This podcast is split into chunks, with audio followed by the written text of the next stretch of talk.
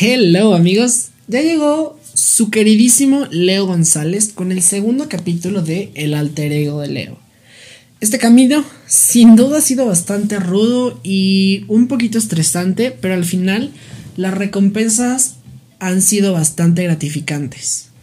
Tengo que admitirles que tenía miedo de estrenar el podcast, pero el recibimiento fue hermoso y después de superar las expectativas en el alcance que tuvo el primer capítulo, tengo que confesarles que me fui a llorar, porque no me escucharon solamente 10 personas como yo creí que iba a suceder. Así que los invito a educarnos un poquito más y también a echar el chismito juntos, que a todos nos gusta. ¿Cómo están? Espero que todo vaya de maravilla y que se estén manteniendo más perritas que cachorras, no cachondas, porque varios de ustedes me ahí me anduvieron preguntando que si era cachorras, cachondas o qué onda. Entonces espero que a partir de hoy ocupen más perritas que cachorras. También disculpen por la pronunciación, pero pues luego se me va. Bueno, el día de hoy vamos a poner sobre la mesa un tema que en los últimos años se ha ido deconstruyendo, pero que antes era un completo tabú y aguas si hablabas de esto en público. Estoy hablando nada más y nada menos que de la virginidad. Sin duda, hablar de tu sexualidad hoy en día es más cómodo, pues existen especialistas en el tema y ya muy pocas personas se atreven a apuntarte con el dedo si compartes detalles o consejos de tu sexualidad. No obstante, aún tenemos problemas dentro de esta índole y algunos de estos problemitas pueden estar relacionados con la cultura en la que vivimos. Quiero puntualizar algo y es que la virginidad y hablar de tu sexualidad es un problema cada vez menos existente. Pero los efectos de la cultura machista siguen teniendo ciertos estragos en la forma en la que los adolescentes viven y vivimos el inicio de nuestra sexualidad. Es por eso que hoy amigos vamos a sacar algunos tapitos al sol y como siempre ustedes tienen la última palabra para juzgar lo que aquí se exponga. Sin más, vámonos a comadrear. Yo espero que se estén preguntando de dónde salió esta idea de hablar sobre la virginidad y los estragos de la cultura en la sexualidad de las personas. Bueno, no sé si a ustedes les ha pasado, pero de forma personal en mis redes sociales como Facebook, Instagram, Twitter y en persona con amigos cercanos me he topado con hombres y mujeres, en especial estas últimas, con historias, publicaciones y anécdotas en donde abiertamente expresan que su primera vez fue fatal, que esperaban más de ella, entre otras cosas. Es decir, las expectativas en torno a la primera relación sexual habían estado, pues en su mayoría, en un promedio menor a 5 en una escala del 1 al 10. Evidentemente, al ver constantemente estas quejas, incluyéndome a mí mismo dentro de ellas, algo dentro de mí se inquietó y pensé que eso era algo poco común. O sea, ¿por qué gran parte de mis amigos vivieron esto? Estaba enfrentándome a una constante bastante canija, ¿saben? Porque pues estamos hablando de nuestra sexualidad, no estamos hablando de cualquier cosa ni de cualquier tema X, por decirlo así. Y creo que estaba lo correcto al estar preocupado. Por fortuna, en verano tomé la decisión de iniciar una investigación con una amiga para entender qué estaba sucediendo con nuestras redes de amigos. Pues ella mencionó que también había notado lo mismo en ciertas personas que conocía, así que sin más decidimos aventarnos a indagar el por qué la gente no se sentía satisfecha con su primera vez. Y no saben, los datos que encontramos nos dejaron totalmente sorprendidos. Pero antes de eso, me gustaría compartir con ustedes cómo contextualizarlos de dónde provino esta idea. Además de las experiencias de mis amigos, cosa que no les puedo contar porque es secreto de confesión, amigos. Lo primero que debo decir es que desde que inicié mi vida sexual y con el paso de los años he ido forjando esta idea y quiero que la escuchen muy bien porque creo que es una idea bastante poderosa que dice más o menos así. La virginidad es un constructo social que busca limitar nuestras ganas de gozar plenamente nuestra sexualidad. Sin embargo, esto no fue siempre así. Me tomó un tiempo llegar hasta esta idea. Y es que pues desde niño, y debo de recalcar esto, que con el privilegio de ser hombre, a mí no se me educó con eso de que la virginidad era algo importante y también de que perderla pues no me iba a ser impuro o algunas otras cosas así. Aquí considero súper importante recalcar que mi contexto de crianza en ese aspecto fue muy machista, porque me inculcaron cosas a la contraria con respecto a la mujer. Yo fui criado con la idea de que mientras más mujeres tuviera en mi lista, más hombre iba a ser. Claro, no siempre se me dijo como este argumento tal cual, pero de alguna u otra forma con cada comentario de la tía, sin querer a veces de los papás, de los primos, pues sí, o sea, te dan a entender esto, ¿no? O sea, no quiero decir que me lo hayan dicho o que a ustedes también se los hayan dicho textualmente, es, son ideas que tú vas entendiendo al final del día. Afortunadamente, como siempre he sido un rebelde, yo me dije, Leo, o sea, tú eres escuchar de todos los moles, aquí tu prueba de todo, del tingo al tango. Y pues con el paso de los años yo entendí que ser un dandy era la meta, lo que tenía que alcanzar para sentirme bien y para hacer sentir orgulloso a mi familia. Pero esto se detuvo un poquito antes de los 14 años de edad, justamente cuando comencé a sentir cambios en mi percepción de lo que me gustaba y al final pues salí del closet y descubrí que yo pinchaba y cachaba. A lo que voy con esta pequeña anécdota, entre comillas, es que mi idea de la virginidad cambió un poco y si bien no era parte de mi identidad como persona, para mí sí era algo especial. Sobre todo porque mis amigas pues me inculcaron mucho esto, también la televisión y los medios siempre reflejan como esta idea y pues obviamente a esa edad, en la adolescencia lo que uno busca es pertenecer, entonces adopta la idea de que la virginidad pues era especial. No era importante tanto para mí, pero sí era especial. Y justamente este cambio lo vi reflejado cuando entendí y me hice la idea de que yo podía tener dos primeras veces. Ya saben, la primera vez con un hombre y con una mujer. Quizá les suene raro y chance si lo es, pero la verdad es que no he tenido esta conversación con ningún otro bisexual o pansexual para ver si es algo que yo solamente veo y siento o es un factor común. Lo importante aquí es que al comprar estas dos veces yo sí sentí muchísima diferencia entre una y otra sin embargo, las edades de ambos hechos discrepan, así como el contexto y la relación que tiene con cada uno de los participantes. Con la mujer pues sí fue un acto de cariño, fue especial, fue mágico, porque pues fue planeado, totalmente consensuado, que es lo importante. Ambos éramos nuevos en este ámbito y obviamente pues fue un poquillo desastrosa porque pues uno no sabía cómo se la hacía o qué iba a hacer. Ya con el paso del tiempo y de la experiencia pues se vuelve cool, se vuelve algo muy, muy placentero, muy padre de, de vivir porque obviamente la primera vez, pues tú sientes que, uff, o sea, eres un dios, un cemental, una diosa, una reina del, de, de, este acto. Y ya cuando agarras práctica, pues te das cuenta que la primera vez, pues sí la regaste un millón de veces, ¿no? Pero a pesar de ello, pues sí fue especial y, y lo importante y lo que quiero recalcar aquí es que se buscó el placer de ambos. Se habló y se ganó, dices tú.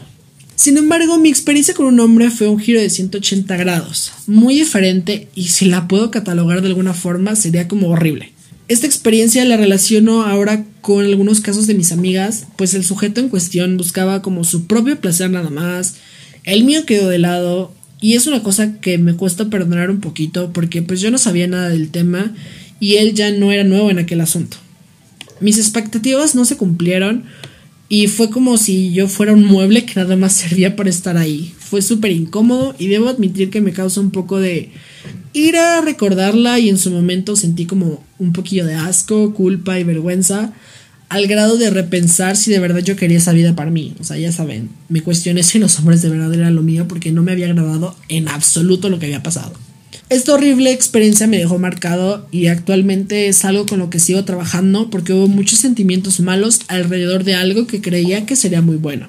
Como les dije, esta experiencia la relacioné como con algunos comentarios de otras personas como amigas y otros amigos de la comunidad LGBTTIQA+. Y encontré constantes como sentimientos de culpa, vergüenza, que las expectativas fueron poco o nulamente cumplidas, que no se sentían del todo listas, listos o listes pero como, el, como era el amor de su vida en ese momento, pues lo, y lo iban a hacer con él, pues realmente era lo que iba a valer la pena. O pon tú que no era el amor de tu vida, pero si era con la persona con la que lo deseabas, o ya en caso, pues fue con la persona con la que se dio, ¿no? pero el punto es, las expectativas no se cumplieron. Pues justamente se esperaba que fuera más romántico, reportas como sentimientos de dolor, incomodidad, poco placer, que solamente esta persona quería descargar eh, su cachondez con la otra persona y bueno, algunas otras cosas muy similares y también peculiares. No obstante, también es importante para mí ver el lado de mis niños y ver qué onda con nosotros. ¿Qué pasa por nuestras mentes y qué sentimos y qué experimentamos en la primera vez? Tengo que destacar que estos comentarios y los que vienen no son para generalizar, sino solamente para expresar las constantes que yo me he encontrado a lo largo de mi vida y de la investigación que decidí hacer. Aclarado esto, encontré que el hombre tiene su primera vez porque sí, porque se siente listo, pero también por temas de aceptación e inclusión dentro de la sociedad del macho todas mías. Como sabemos, el adolescente tiene como característica el sentido de pertenencia. Es por eso que, implícita o explícitamente, el adolescente masculino siente de alguna forma la necesidad de comenzar su vida sexual para ser incluido dentro de este grupo de otros adolescentes que ya son hombres de verdad, entre comillas. Sin embargo, también para ser reconocidos por otros hombres de la familia y sus núcleos ajenos al grupo de amigos, es decir, el padre, los hermanos, los primos, los tíos e incluso el abuelito. Repito, esto puede ser explícita o implícitamente, o sea, hay veces que nosotros como hombres no nos damos cuenta que lo hacemos por esto, pero muchas de las veces sí lo hacemos por esto. Recalco, no estoy generalizando, es algo que puede o no pasar, pero que sí pasa. Además, esta expectativa de la primera vez no tiene una dirección al romanticismo como lo es para la mujer, sino está más encaminada a la aceptación, a la madurez, la experimentación y gira más en un contexto de presión social, lo cual a mi punto de vista nos nubla esta idea de la búsqueda del placer de la pareja. No digo que pase siempre, o sea que todos los hombres hacen hicimos, pero gran parte sí, aunque sea inconscientemente. Es decir, buscas más como tener ese check en tu lista que preocuparte por el placer de la persona con la que estás experimentando esa primera vez. Además de sumarle el factor de inexperiencia. Necesito aclarar de verdad que no estoy culpando a los hombres. Al contrario, creo que también debemos de entenderlos. Y también entre nosotros hombres debemos de entendernos. Cuando eres virgen, ya seas hombre o mujer, pues no sabes nada del placer y de la anatomía del sexo opuesto, y para el caso de las relaciones del mismo sexo, aunque sí se conoce el placer y la anatomía de los genitales, las prácticas sexuales para este tipo de relaciones son un poco más complejas y requieren, como todo, una preparación y cierto conocimiento en educación sexual. Bam. Llegamos, para mí, al verdadero problema. La educación sexual en México es pobre y es escasa. Las maestras no pueden enseñar en primaria de métodos anticonceptivos, de genitales, y mucho menos de placer. Y si llegamos a abrir el tema, pues van a usar nombres infantiles o sacados de contexto para, entre comillas, apaciguar y no traumar a los niños. Porque si no, ahí tendrías a los papás extremistas culpando a la institución de perversión de menores. En secundaria el tema es un poco más abierto, pero a mi punto de vista y desde mi percepción y mi propia experiencia, nada de lo que se me enseñó más que el uso del condón y la seguridad de este, así como de otros métodos anticonceptivos, me sirvió al momento de tener relaciones sexuales. O sea, a mí solo me dijeron, güey, usa condón y punto. Y lo hice. Pero no me explicaron nada más allá. Se agradece que haya educación, pero tiene que ser mucho más concreta y muchísimo más eh, abierta y diversa. El problema está, para mí, en que los padres creen que la educación sexual en las escuelas es un sinónimo directo de alentarlos a tener relaciones sexuales. Y pues no, o sea, lo único que están provocando es una sociedad poco educada y luego por eso tenemos ahí el crecimiento demográfico de la población de embarazo adolescente, de enfermedades de transmisión sexual y pues otras consecuencias. Otro punto importante y que reflexioné de la siguiente manera es que si yo no siento placer, pues yo le digo a mi pareja, ¿no? Oye, pues así no, mejor aquí, mejor así, hagamos esto, intentámoslo de esta forma, etc. Esto pues es algo que yo utilizo mucho de, de forma personal, pero es algo que también tuve que ir aprendiendo solo y con la experiencia y que se da con la confianza que tienes con la pareja y evidentemente pues ahí empiezas a aprender a conocer tu cuerpo. Pero, ¿cómo podemos lograr esto solos? Espero que tengan la misma respuesta que yo. Claro, a través de la masturbación. Aquí está otro tema bien complicado y medio difícil, pero bueno, vamos a intentar profundizar un poquito. A los hombres se nos permite masturbarse, así tal cual. En el hombre es algo normal, algo bien visto y es bueno que conozca su cuerpo. Al final del día, pues eres hombre y se tiene ese privilegio. Por el otro lado, las mujeres en décadas anteriores no contaban con ese privilegio. Afortunadamente esta generación es muy abierta y las mujeres pues ya lo hacen con más frecuencia y es normal expresarlo entre su círculo social más íntimo. Es decir, ya son más conscientes de su cuerpo. Desafortunadamente, la cultura aún alcanza a las féminas y hace que en edades tempranas de la adolescencia pues no se autoexploren y por ende Esto provoca que en su primera relación sexual no tengan un conocimiento de su cuerpo en comparación con una mujer mayor. En otras palabras, para este punto de su vida es poco común que el adolescente sepa en dónde sí, en dónde no, qué tan rápido, de qué forma, que les gusta y qué no, etc. Y yo sé que pueden surgir comentarios de que, ay Leo, pero a los 12, 13, 14, ¿qué vas a andar pensando en eso? O sea, probablemente ustedes no, pero créanme que hay muchas personas que a esa edad ya, o sea, tenemos que dejar de lado eso de que pues a qué edad es la edad indicada, porque así nosotros pongamos una edad para empezar a hacerlo, pues hay mucha gente que no lo va a cumplir. Si no podemos controlar esta variable, entonces metámosle otras variables que sí podamos controlar para que esta variable esté bajo equilibrio. Y eso quiere decir que la variable más importante que controla el inicio de las relaciones sexuales es la educación sexual. Si tenemos la información pertinente y concreta, vamos a poder tomar las decisiones correctas de cuándo queremos empezar, cómo queremos empezar, con quién, y sea la edad que sea, vas a tener la información ahí. También entiendo que es esto de la, de la información, del internet, de la educación sexual en las escuelas, pues es un privilegio que muchas personas no tienen, como por ejemplo personas en eh, la Sierra Norte, em, hablando específicamente de Puebla, Oaxaca, Chiapas. O sea, yo también entiendo eso. Entonces, pues es un tema bastante delicado esto de la educación, pero por lo menos nosotros, tú que me estás escuchando, tú tienes el privilegio de tener internet, Quiero suponer que como tienes el privilegio de tener internet, también tienes el privilegio de estudiar y de ir a una buena universidad, a una buena preparatoria, sea de gobierno pública, tienes ese privilegio. Entonces, pues hay que aprender a utilizar esos privilegios y empezar a compartir la información. Empezar a educarnos a nosotros mismos y empezar a educar a las personas que están a nuestro alrededor. O sea, esto es una cadena de que poquito a poquito vamos a empezar a educar.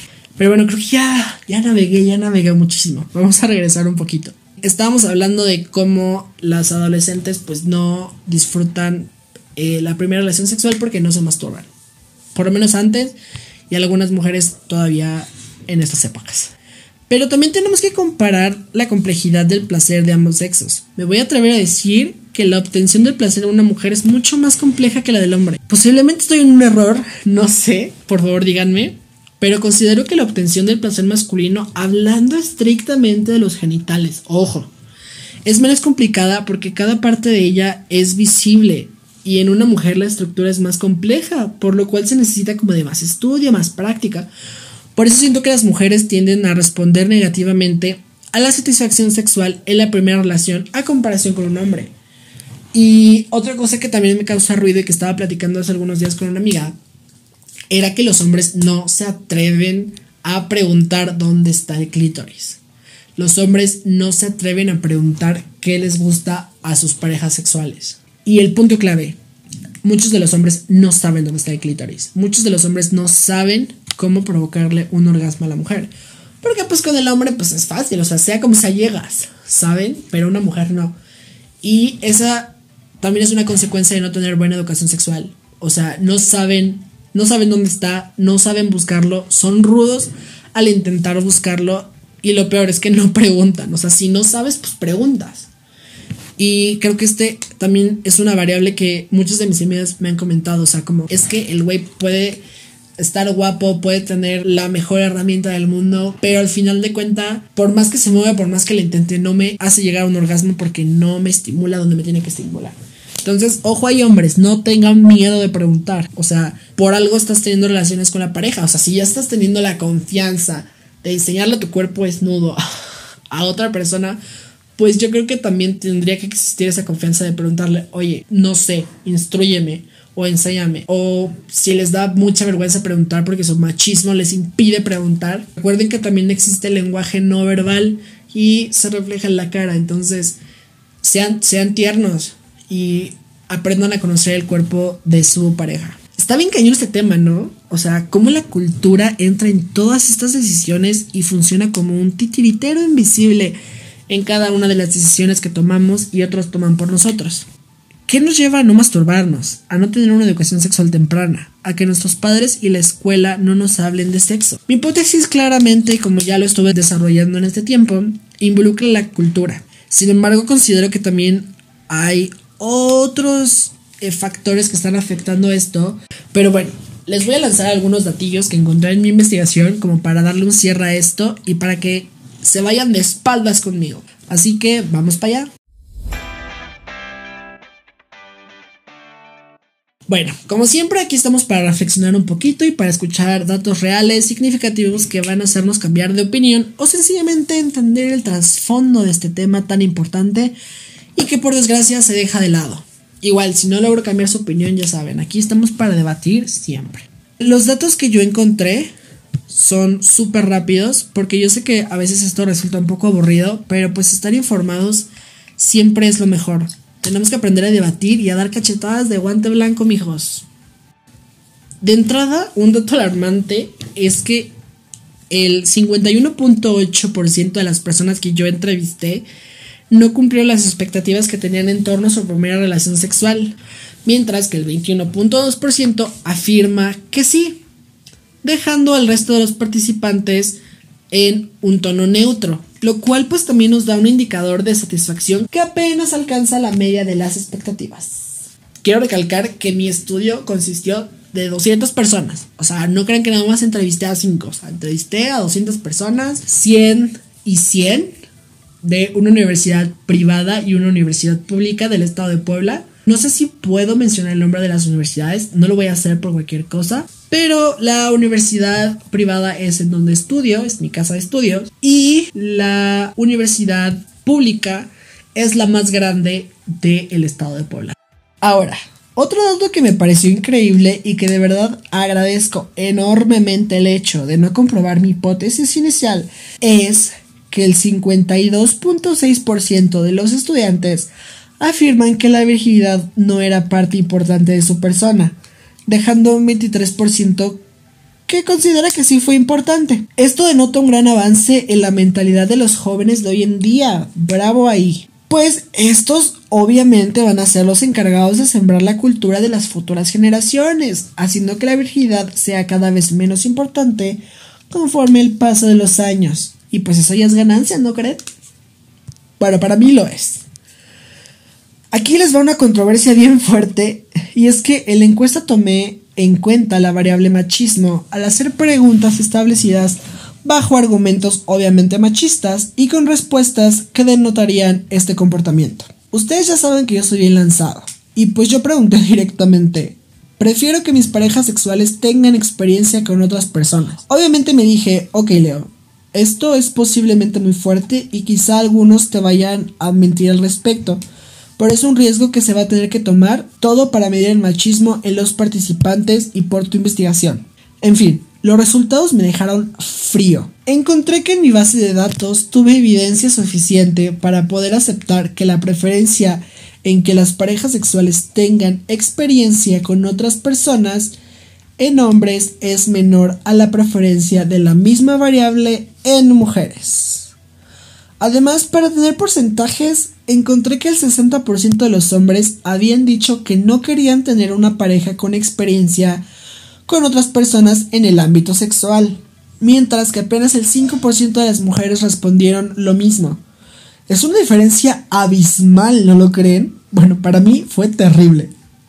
Sin embargo, esto no fue lo que me dejó frío, ¿eh? sino que en otro reactivo se les preguntó si se sentían juzgados por el cómo viven su sexualidad y si ellos mismos juzgan a otros. Y adivinen qué.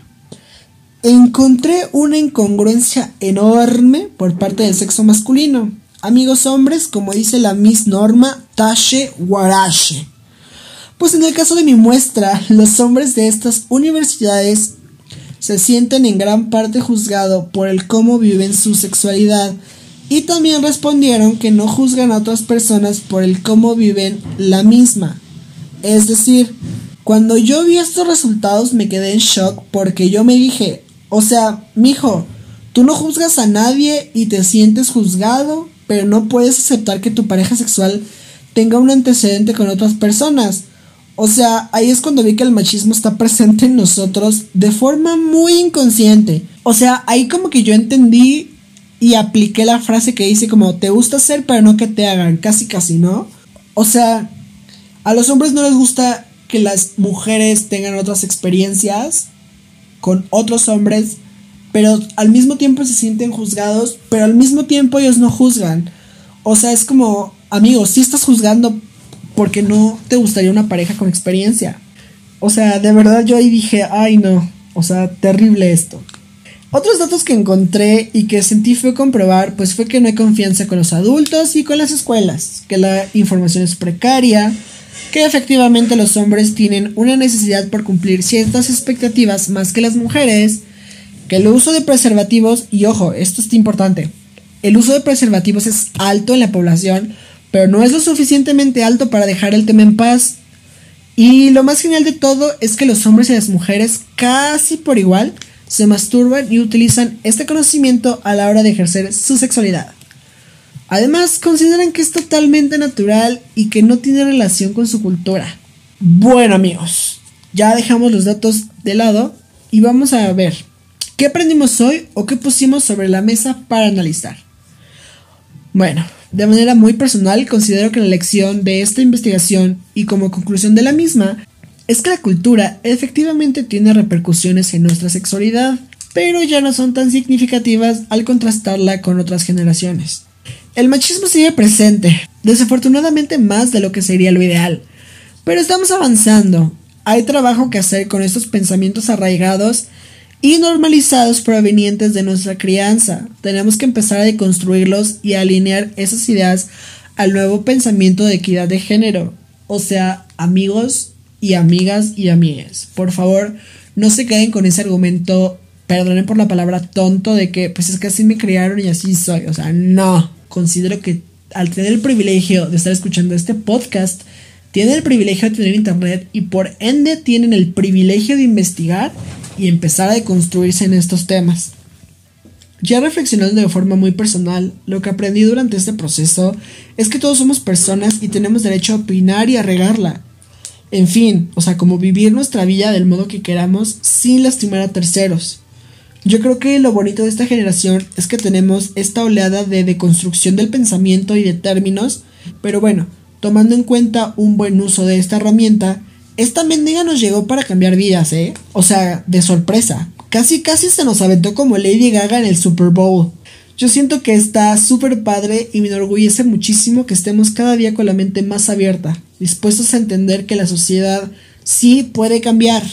Lo importante es que te detengas y digas como, párale, o sea, ve lo que estás pensando, escucha lo que estás diciendo, eh, o sea, no como arrepiéntete, pero sí, o sea, como rebobina y piensa mejor lo que tienes que decir y lo que estás pensando. O sea, eso es lo padre de la deconstrucción, que te permite detenerte pensar dos veces lo que vas a decir y alinear los pensamientos a la nueva oleada, llámese de equidad de género, llámese de feminismo, llámese de igualdad, de, todos estos temas nuevos, que no son tan nuevos porque siempre han estado, pero están tomando auge, ¿no?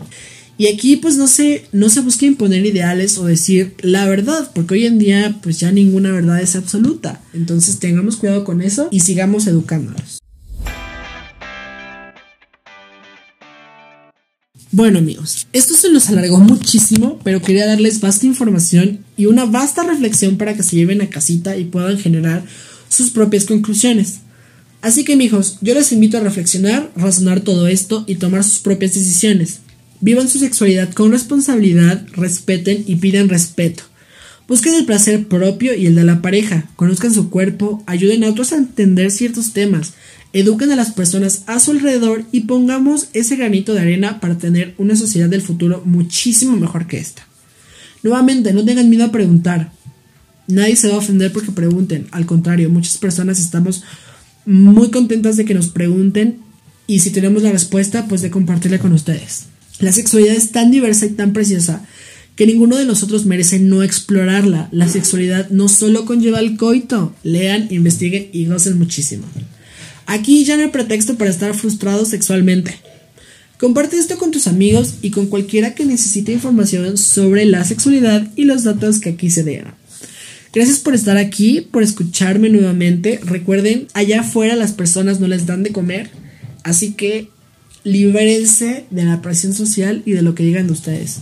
Yo soy Leo González. Nos vemos en el próximo capítulo de El Atreo de Leo, en donde vamos a hablar un poquito de los ecosig o terapias de conversión y sus implicaciones en la comunidad LGBT. Chao y recuerden mantenerse más perritas que cachorras. Hasta la vista.